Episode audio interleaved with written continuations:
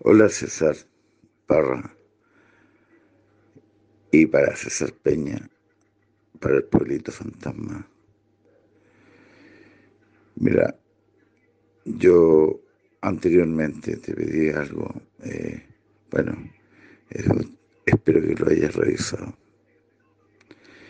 Mi historia, para contarla, es un poco tenebrosa, pero cierta muy cierta que se base en el año 2004. Como a ti te gusta que uno tenga que decir las cosas de frente, te digo que esta historia se basa al lado del portal Edward. Un día con mi polola un día de junio lluvioso. No teníamos dónde quedarnos y nos quedamos en un hotel que se llamaba Marconi, que todavía existe, que está a un lado del portal Eduardo. Una escalera larga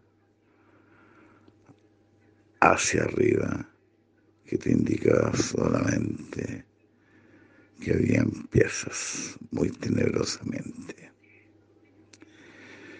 Yo con mi polola no teníamos nada más que hacer para guarecernos y quedarnos. Nos quedamos en ese hotel llamado Marconi.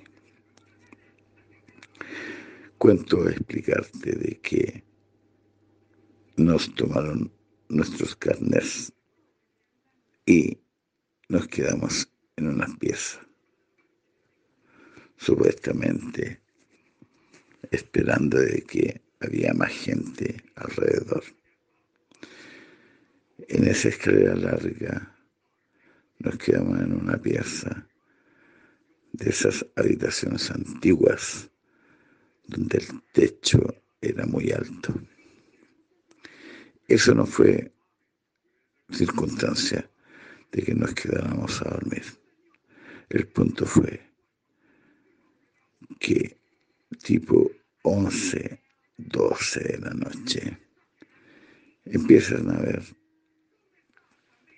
sonidos de pasos de tacón de la pieza al lado,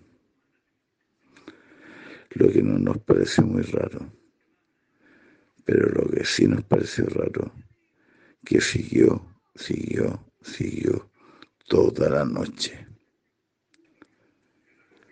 Lo que nosotros pensábamos es que como una mujer caminaba, caminaba, caminaba en la pieza y terminaba en el balcón. Fue muy raro. Hasta que seguí en un momento mi bolora en ese momento empezó a caminar, a caminar en la pieza donde estábamos. Y con gran asombro nos dimos cuenta de que esos tacones eran en nuestra pieza. Caminaban desde el balcón hacia la puerta, de la puerta hacia el balcón, toda la noche lo sorprendente es ver a mi polola cómo caminaba a pie descalzo con sonidos de tacón, lo cual no cesó hasta las seis de la mañana cuando hubo claridad.